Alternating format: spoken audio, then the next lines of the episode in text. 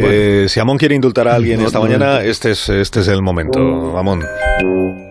Bueno, hay que reconocerle al juez Arena la constancia, la perseverancia, por eso ha dicho alguna vez en este espacio radiofónico, he dicho yo, este espacio radiofónico de éxito, no digamos hoy, que me recuerda al carcelero Yavar o al policía Yavar, el oficio que luego emprende uno de los protagonistas de Los Miserables. Es él quien dedica su vida y su obra a la captura de Jean Valjean en la obra de Víctor Hugo, y no le disuaden de hacerlo ni la astucia del delincuente ni el paso de los años. Javard hace de Valjean su razón de ser en el nombre de la justicia. A Arena le sucede lo mismo con Puigdemont, está siempre a punto de capturarlo, y bien pudo haberlo hecho cuando el expresidente escapista huyó aquella vez a Alemania.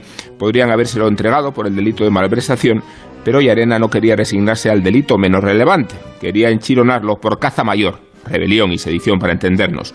Pudo haber sido un error, mejor traerlo por la letra pequeña que dejarlo en el limbo, pero Yarena ha reaparecido en la actualidad dispuesto a terminar el trabajo y a resarcirse. Se diría que Puigdemont es la némesis del juez, el antagonista pendenciero en busca y captura. Y Arena es un tipo hermético y reservado, lo más alejado del juez estrella, no concede entrevistas, no presume y no tiene mejor camino que conservar el anonimato que el casco del que se recubre la cabeza para pasearse con su Harley Davidson.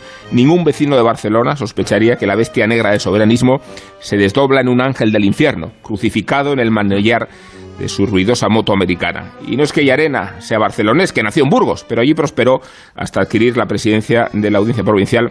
Quiere decirse que Yarena ha vivido la pujanza y la degeneración del soberanismo y que ahora quiere combatirlo desde la Sala Segunda del Supremo. La ocupa desde 2016, pero es ahora cuando ha asumido el papel canónico y sobrevenido de personificación del Estado. L'État c'est moi, decía Luis XIV, el Estado soy yo, dice Yarena, poniendo precio al último cromo de la colección.